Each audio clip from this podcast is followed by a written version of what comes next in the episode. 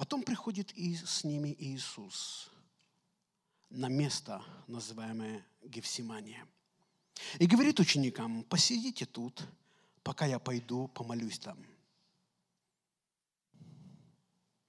И взяв с собой Петра, и обоих сыновей Завидеевых, только, то есть Иакова и Иоанна, начал скорбеть и тосковать.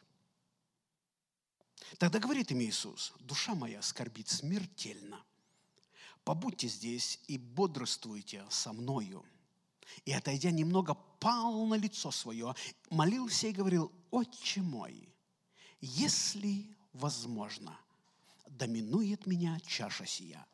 Впрочем, не как я хочу, но как ты». И приходит к ученикам и находит их спящими, и говорит Петру, «Так ли не могли вы один час бодрствовать со мною?» Бодрствуйте и молитесь, чтобы не впасть в искушение. Дух бодр, плоть же немощна. Еще, отойдя в другой раз, молился, говоря, «Отче мой, если не может чаша сия миновать меня, чтобы мне не пить ее, да будет воля Твоя». И придя, находит их опять спящими, опять спящими, ибо глаза у них отяжелели. И, оставив их, отошел опять. Помолился в третий раз и сказав то же слово. Тогда приходит к ученикам своим и говорит им, вы все еще спите – и почиваете. Вот приблизился час, и Сын Человеческий предается в руки грешников. Встаньте, пойдем. Вот приблизился предающий меня. Много раз мы читали, некоторые даже изучали это Писание. Я хочу из этого Писания обратиться к вам с таким с такой темой или посланием, или учением Евангелия на тему – как нужно молиться, когда попадаешь под давление? Или как вести себя, когда попал под давление, стресс? А, когда все идет по незапланированному сценарию. Когда возможности выйти сухим из воды уже закончились. Когда не осталось людей, которые могли бы тебе помочь когда кажется, все, что, против, что есть, идет против тебя. Как вести себя при этом? Заметьте, на самом деле, если вы когда-нибудь попадали в такие ситуации, когда, кажется, выхода нету, когда э, и люди на тебя искоса смотрят, и на работе проблемы, и в семье проблемы, и со здоровьем проблемы, у каждого где бывает. Смотрите, очень часто это бывают очень обманчивые чувства – на самом деле выход есть. На самом деле не все люди против тебя. На самом деле Бог за тебя, ангелы за тебя, церковь за тебя. Но кажется так, знаете, кажется, почему люди уходят из жизни? Им кажется, что все кончено. Выхода нету. Я не знаю, что делать. Здесь мы находим текст, который написал Матфей. В Евангелии от Марка написано, что после того, когда они закончили вечерю, то есть пили хлеб, пили вино и ели хлеб, написано, они, воспевши песни, пошли на гору Елеонскую. Гефсиманский сад находился на склоне горы Елеонской. На сегодняшний момент это очень небольшой сад, это буквально может быть 20 на 50 метров, может до 100 метров в длину, но а, гора Елеонская она еще называется Mount of Olives. Там росли оливки. На всей горе росли оливки. И там, где Гефсиманский сад, а, я вам скажу, почему он называется Гефсиманский немножко позже. Э, Христос вместе с апостолами пошел на гору. Вот вы представьте, представьте себе, вы, вы пришли на эту гору случайно, за полчаса до того, когда пришел туда Христос с учениками. Вы еще не знаете, что должно произойти. Обыкновенная гора, а, туристы, может, или кто-то разошлись по своим местам, и вдруг вы слышите, кто-то поет. Иерусалим, город Иерусалим, на одном холме, между, между ними течет поток Кедрон, долина Кедрон, и здесь начинается Гефсиманский сад и гора, Масличная гора. Кто-то поет. Эти люди приближаются все ближе и ближе и поют какую-то песню. Я вот пытался понять, прочувствовать, о чем они пели. Вот что они пели? Пели, как страшно им следовать за Иисусом? Или пели, насколько им пришлось пожертвовать собой, чтобы... О чем мы поем? Знаете, у нас очень много песен, где мы поем о том, что мы никогда уже не переживаем, но мы их продолжаем петь. Они, я думаю, пели какие-то псалмы Давида. Может быть, песни восхождения Давида. Они прославляли Бога. И только один Христос знал, что через несколько часов Он будет вести, висеть на кресте. Они приходят, 12 учеников и Христос. Христос обращается к 12 и говорит, посидите здесь, берет с собой троих, Петра, Иакова и Иоанна, и отошли еще добрую сотню метров. Потом Христос обращается к ним и говорит, пободрствуйте со мною один час. В Библии написано, просто сидите, не спите, будьте со мной. Он ни о чем больше их не просил. Кажется, что проще есть, чем просто сидеть и смотреть. Но это была ночь. Они были уставшие, и у них была печаль. И это сыграло роль, что они заснули. А Христос отошел еще третью дистанцию, и там был камень, на который он упал, и начал, написано, молиться и тосковать. Христа таким никогда никто не видел. Никто не видел, чтобы он в бессилии не знал, что делать. Его часто видели в безвыходных ситуациях. Примерно 10-15 тысяч человек и всего два хлеба и э, пять хлебов и две рыбки. Как ты выкрутишься, Христос, с этой ситуации? Как ты будешь вести? И не было никаких проблем. Так что еще осталось. Их часто заставал ветер и шторм на среди моря Галилейского. И они кричали от страха, потому что думали, что утонут. Христос одним движением руки и тихим голосом сказал, умолкни, перестань, и все остановилось. Однажды их пытался атаковать один безумный, одержимый человек. Это сумасшедший человек, который жил в гробах, резал камни свои, камнями свое тело. Это было страшный человек, страшное зрелище. И он побежал к ним навстречу, но когда только он увидел Христа, он упал перед ним и поклонился ему. Христос изгнал этого беса. Однажды шли э, в город Наин и выносили умершего сына. Он воскресил его из мертвых. Его позвали к гробу Лазаря, который уже четыре дня был похоронен, уже запах пошел. Он его вызвал мертвым из гроба. Его никто никогда не видел, никто никогда не мог застать врасплох. Никто никогда не видел Христа, о нем написано, трости надломленной не приломит, и льна курящего не угасит. То есть он был очень невозмутим, очень спокоен. Он никогда не бегал, никогда не торопился, не суетился. И вот мы видим его, он упал на камень, и начал тосковать. Смертельно тосковать. Борьба была настолько внутренняя, которую никто не видел, что пот, давление крови настолько было сильное, что она начала выступать из кожи, как капельки крови. То есть он потел кровью. И вот слова, которые он сказал своему, Иису, э, своему отцу –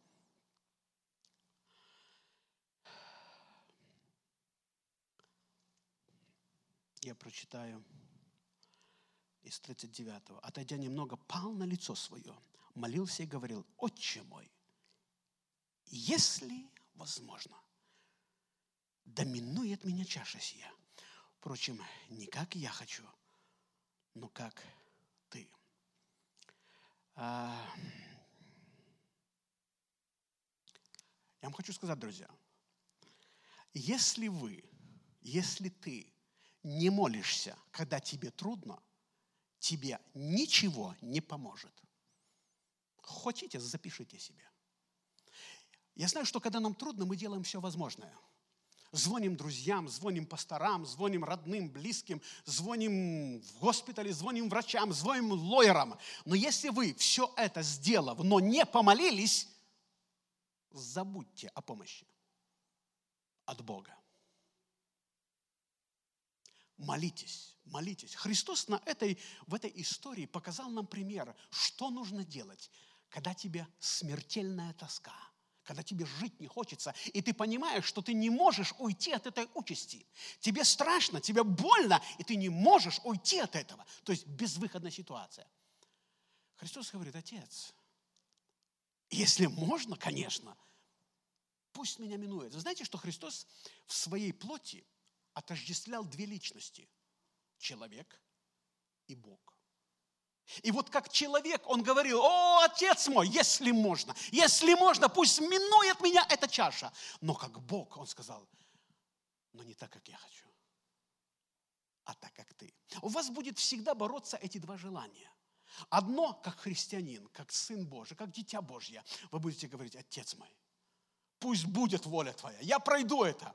А человеческая сторона будет говорить, о Боже, ну можно где-то найти выход, ну можно как-то срезать угол, обойти, ну никто же не заметит, ну никто же не будет знать. Вас всегда будут бороться эти два желания. Одно, как духовное проявление, второе, как проявление плоти. И вот вы представьте, он молится, под как капли крови, смертельная тоска. Он возвращается к своим ученикам – и его картина. Если кто из вас читает по-английски, а, я бы, знаете, хотел, а, пожалуйста, дайте мне следующий стих. Там, где написано, и когда он возвратился, покажите мне следующий стих. Почитайте. Then he came to the disciples and found them asleep and said to Peter, What? Да, это так написано. По-русски написано, так ли не могли вы бодрствовать со мной один час? А по-английски это звучит, what? Я оставил вас, как самых ближайших друзей. Я даже отделил вас от тех девяти. Я брал вас с собой на гору преображения.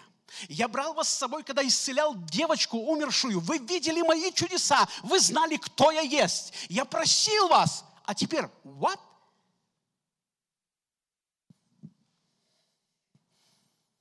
Он не просил их проповедовать. Он не просил их посещать.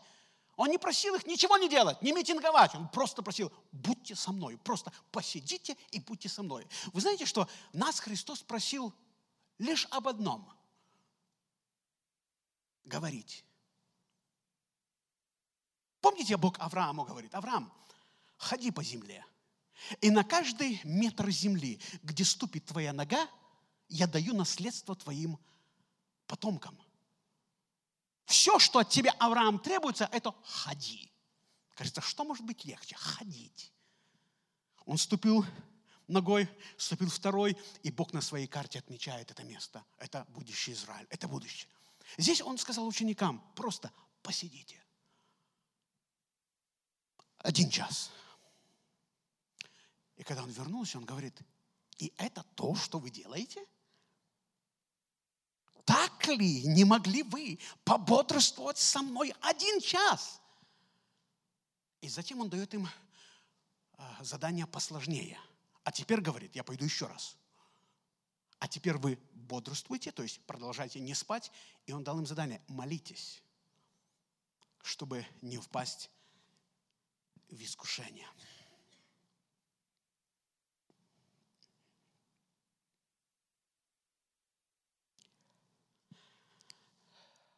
Этот отрывок Священного Писания, знаете, чем интересен? Здесь мы видим Христа, который молится о Христе.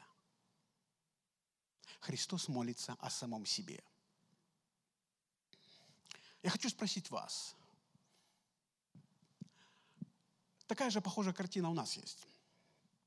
Вы когда-нибудь, как вы часто молитесь о самом себе –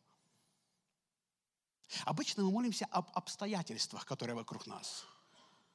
Господь, сокруши того человека. Господь, закрой рот этому человеку. Господь, прекрати это. Господь, всех надо прекратить. А помолитесь о себе когда-нибудь. Вы когда-нибудь examine your heart, проверяли свое сердце на червоточины? Вот посмотрите в свое сердце внимательно. Вы когда-нибудь молились словами, Господь, я нахожу себя таким греховным.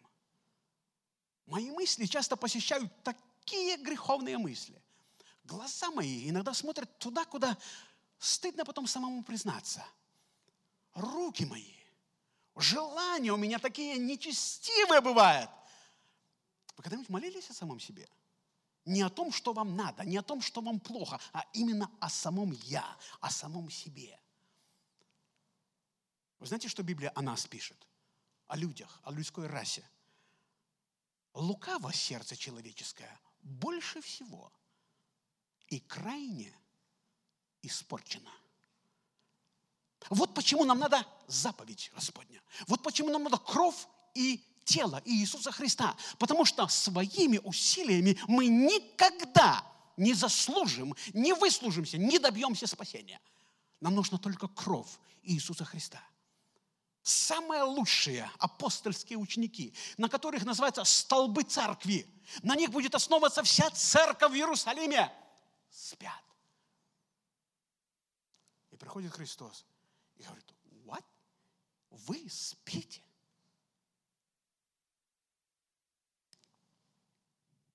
Библия говорит, они не знали, что сказать, и они уснули от печали.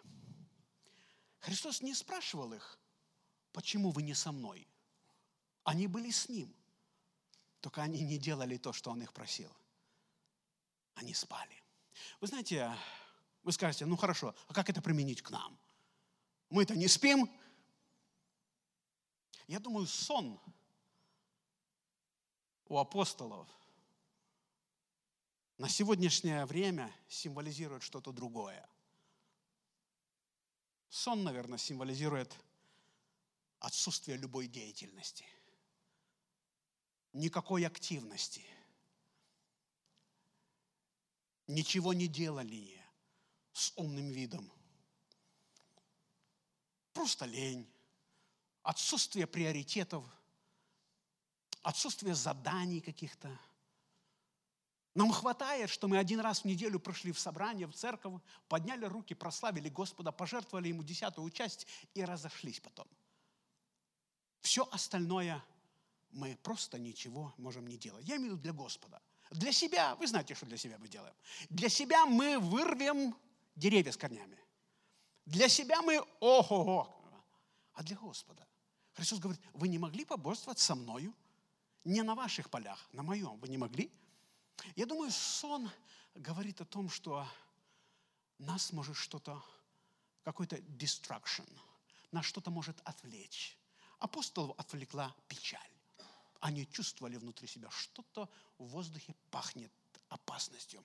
И они заснули. Вы знаете, что э, мы тоже чем-то отвлекаемся. Нас может отвлекать э, ситуация в стране, ситуация со здоровьем, ситуация в семье, с работой.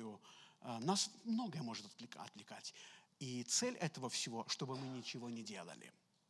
Я не буду дальше распространяться над этим. Я думаю, Дух Святой откроет для вас ваше личное поле, где вы ничего не делаете, или где спите, или где бодрствуете, или где вы переработали уже, я не знаю. Но я просто читаю, что написано в Евангелии. Написано для нас – всех. Христос не спрашивал, почему вы не со мной. Он просто э, спрашивал, почему вы ничего не делаете. Итак, на них навалился сон, и они не могли его преодолеть. А, я хочу спросить, у вас есть какие-то вещи, которые мешают вам в вашем служении Богу, и вы их не можете преодолеть? У вас есть что-нибудь? Вот я сейчас вам прочитаю место священного письма, Писания, я его открою. Ольга, я тебе не давал его, но ты открой. Восьмая глава к римлянам. Восьмая глава, 36, 35, 37 стихи. Восьмая глава римлянам, 35-37 стихи. Посмотрите. Я хочу вам погов... Э, просто небольшой такой намек дать а, о том, что вам придется преодолевать. И благодаря Иисусу вы преодолеете. И читают. Кто отлучит нас от любви Божьей? Скорбь? Или теснота? Или гонение? Или голод? Или нагота? Или опасность? Или меч? Как написано, за тебя умершляют нас всякий день. Считают нас овец, обреченными на заклание. Следующее. Но все сие – преодолеваем силою возлюбившего нас. Давайте вернемся в 35 стих. Что сие? Написано, все сие. Еще раз почитайте. Что? Скорби, теснота, английское слово distress. Distress переводится на русский язык еще как бедствие. Это все, смотрите, теснота, голод, нагота, опасность, меч. Самое, самое такое подходящее слово для нас – это теснота, скорбь, дистресс, а, бедствие. Понимаете, босс на работе, недостаточно денег в пейчеке, не хватает времени что-то сделать. И апостол Павел говорит, кто отлучит нас от любви Божией? Кто возьмет нас от Бога, от любви и заставит ничего не делать? Скорбь ли теснота? Нет. Все сие. Вот это все. Мы не игнорируем этого. Мы не игнорируем, только мы это что делаем?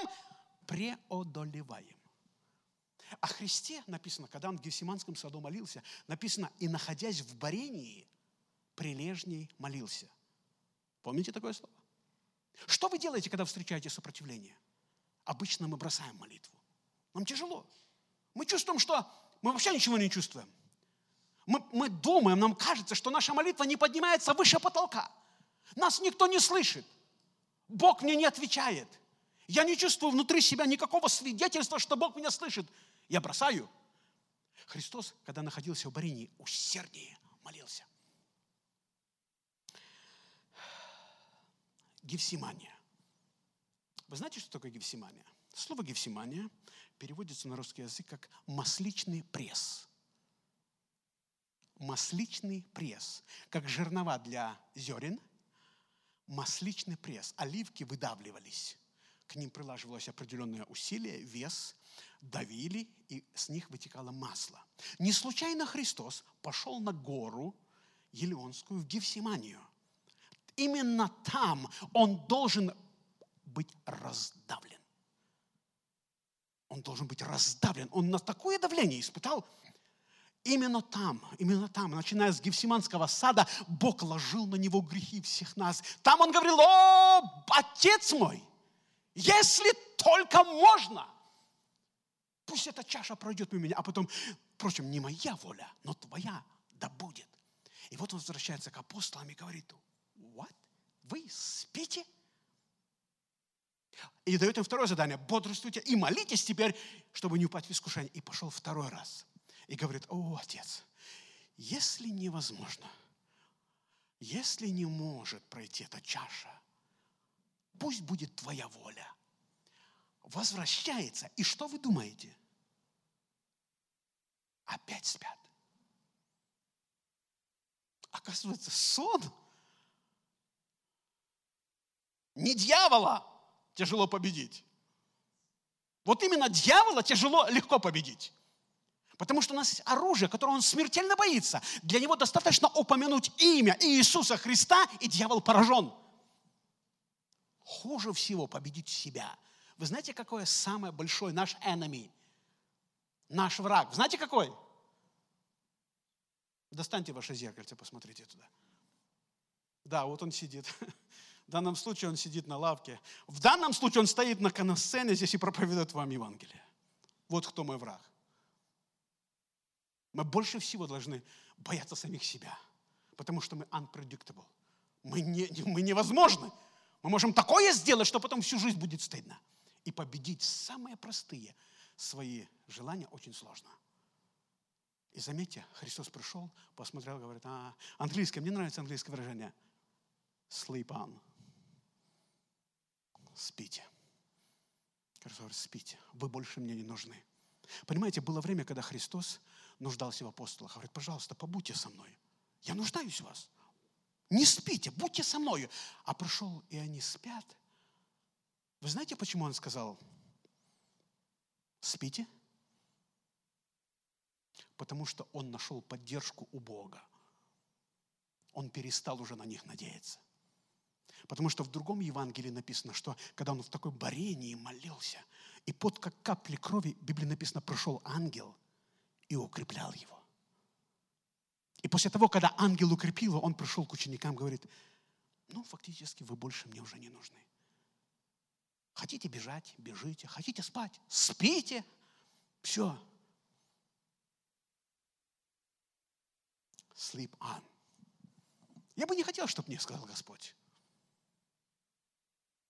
Я бы, допустим, пришел сказал, Господь, ну, ну не мог я это сделать, Господь. Я был занят, я был занят. Я был занят на своих делах, на работе.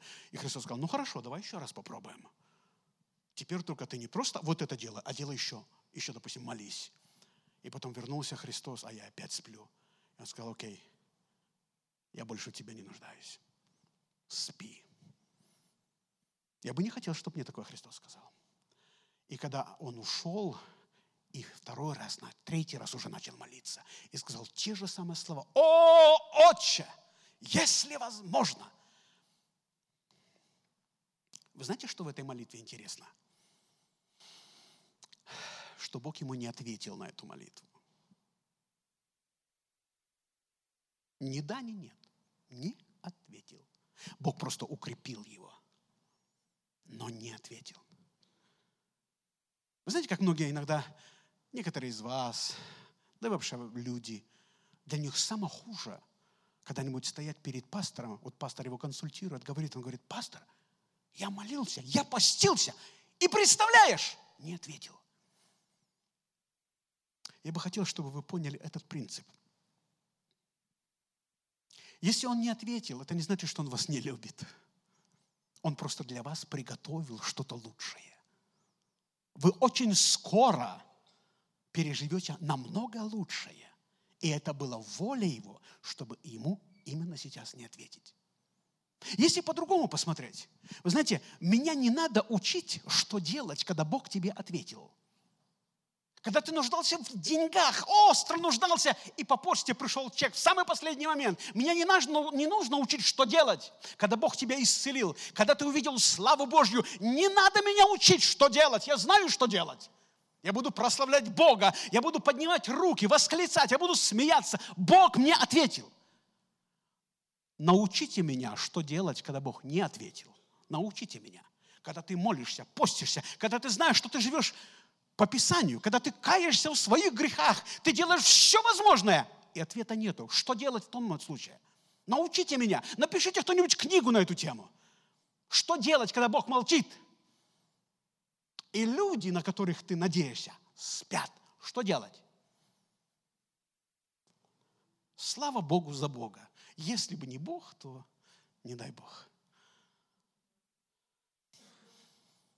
Бог послал ангела. И ангелы укрепили Иисуса Христа.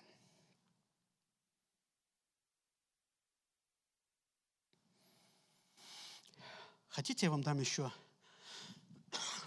одно слово. Хотите еще глубже заглянуть в эту, в эту историю? Хотите?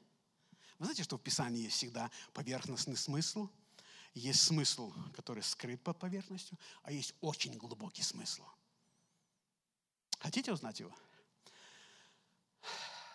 Когда Христос пришел третий раз и увидел их опять спящими, они не только проспали Христа – они проспали Иуду. Потому что именно в третий раз, когда Христос пришел и нашел их спящими, вы знаете, что им сказал? Говорит, вот Иуда идет, и вы не готовы к нему. Вы проспали Иуду. Вы знаете что, друзья мои, если мы будем вести жизнь холодную, мы проспим благословение – и мы проспим искушение. Вы никто не знает, что вам приготовил дьявол, когда вы выйдете из здания этой церкви. Вы никто не знаете, что вас ждет на парковке. Никто не знаете, что вас ждет в дороге. Никто не знаете, что ждет завтра на работе. Вы ничего не знаете. Ничего не знаете. И если вы сейчас не будете молиться, вы проспите Иуду. Если человек не будет молиться, он проспит Иуду. Придет Иуда. И вы знаете, что апостолы сделали, когда Иуда пришел? Бежали. Бежали так быстро, что одежды побросали. Там был один какой-то парень, и они схватили его, думали, что он апостол. Он вырвался, оставил все одежды и голышом убежал. Вот что происходит с христианами, которые не готовы к искушениям. Обдерут до гола. будут преследовать так, что потеряешь все. Просто ты проспал искушение.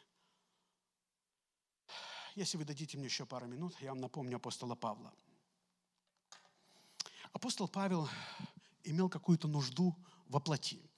Похоже, что он был чем-то болен. Мы не знаем этого. До конца никто не может сказать. Но некоторые места Писания подозревают, что у него было плохое зрение. Потому что он однажды писал послание, говорит, о, коринфяне, вы такие добрые ко мне, что если бы вы могли, вы бы даже глаза мои свои, отда свои отдали бы мне. Подозревают, что было. Некоторые говорят, что он был настолько преследуем за Евангелие, его так часто били, что его изуродовали. Он еле ходил, кости поломаны были. Почитайте, сколько раз его били. Не знаем. Но однажды апостолу Павлу это стало плохо от этого. И он решил помолиться Богу, чтобы Бог его исцелил от этого. И апостол Павел говорит, трижды просил я у Бога. Трижды просил. И Бог сказал, довольно для тебя моей благодати. Вот скажите себе, пожалуйста, вот у вас у каждого есть какая-то нужда – что если вам явится сам Господь, улыбнется вам, скажет, я тебя люблю, но помочь тебе я не буду помогать тебе. Довольно для тебя моей благодати. Я скажу, Господь, что ты имеешь в виду? Вот исцели меня, мне надо исцеление. Бог скажет, нет, нет, нет, я компенсирую все это в другой области. Я дам тебе мою благодать. Что такое благодать? Незаслуженная милость. Я буду проявлять тебе милость на каждом шагу, а вот это не трону. Как вы будете себя вести? А ведь наверняка с кем-то это может случиться. Апостол Павел говорит, трижды просил я у Бога, просил. И он сказал, Павел, нет, нет, нет, довольно для тебя, что я тебе даю откровение, довольно, что я через твои руки исцеляю болезни, довольно, что я тебе даю откровение, ты написал столько посланий, ты посетил столько церквей и стран, довольно для тебя, а это останется с тобой. Мы сегодня говорим на тему, как вести себя, когда ты под давлением, когда тебе очень трудно, как вести себя. Спать не будешь, не положено. Ничего не делать тоже не положено разбежишься, как апостолы. Я заканчиваю теми же самыми словами, которые Христос сказал ученикам. Бодрствуйте и молитесь. И дальше Он добавил, чтобы избежать искушения. И опять повторюсь, никто не гарантирует, что с кем-то из нас могут случиться искушения уже сегодня. И если мы будем спать, то мы проспим и Господа, и проспим искушение, и Иуду. Поэтому апостол Павел говорит, бодрствуйте. Когда у вас все хорошо, бодрствуйте. Читайте Библию каждый день, даже когда у тебя все хорошо. Когда у тебя деньги есть, работа есть, компания есть, а, проекты есть, контракты есть. Просто ты бодрствуй, бодрствуй. Что такое бодрствуй? Не спи. Делай что-нибудь. Потому что когда придут искушения, ты готов. Если ты этого не будешь делать, придут искушения, и ты flat, ляжешь, и никто ничего не, не может помочь. Аминь. Давайте встанем, пожалуйста. Господь Иисус, мы Твоя церковь. Мы прочитали историю о апостолах, о Тебе. Для того, чтобы открыть небо для нас, Ты очень сильно пострадал. Первыми, кто Тебя оставил, были апостолы. Они не поддержали Тебя в Евсиманском саду. Потом они разбежали Тебя. Потом евреи Тебя предали. И потом римляне пригвоздили к кресту. Все для того, чтобы сегодня церковь «Новая жизнь» и церкви современной Америки и Канады и по миру могли жить и уповать на Твою благодать. Мы благодарим Тебя, Господь, что Твоей жертвы достаточно простить наши грехи и омыть наши грехи. Твоей жертвы и ран достаточно исцелить наши болезни. Ранами Твоими мы исцелились. Твоей жертвы достаточно. Но сейчас, Господь, мы хотим помолиться не о наших обстоятельствах. Мы хотим помолиться о себе. Только я знаю проблемы моего сердца. Только я знаю самого себя. Я знаю, насколько я греховен, насколько я несовершенен. Господь, я молюсь Тебя, пусть сейчас каждый, стоящий перед Собою, заглянет в свое сердце. И Дух Святой загляни туда вместе с нами. И там, где мы найдем несовершенство, греховность, гнилость, пусть кровь Иисуса Христа излечит это больное место. И мы все станем святыми во имя Иисуса Христа. Господь, дай нам мудрости не проспать своего Иуду. Мы не знаем, Господь, какие придут искушения. Кто захочет предать нас, кто захочет причинить нам боль. Мы не знаем, Господь, кто потеряет работу. Мы не знаем, кто, может, заболеет. Мы не знаем, что это, Господи, это не есть наше неверие. Это жизнь. И ты сказал, молитесь, чтобы не впасть искушения. Искушения придут, но если не будем молиться, мы впадем в них. Господь, я молюсь Тебя, благослови каждую семью, каждого человека в этом зале –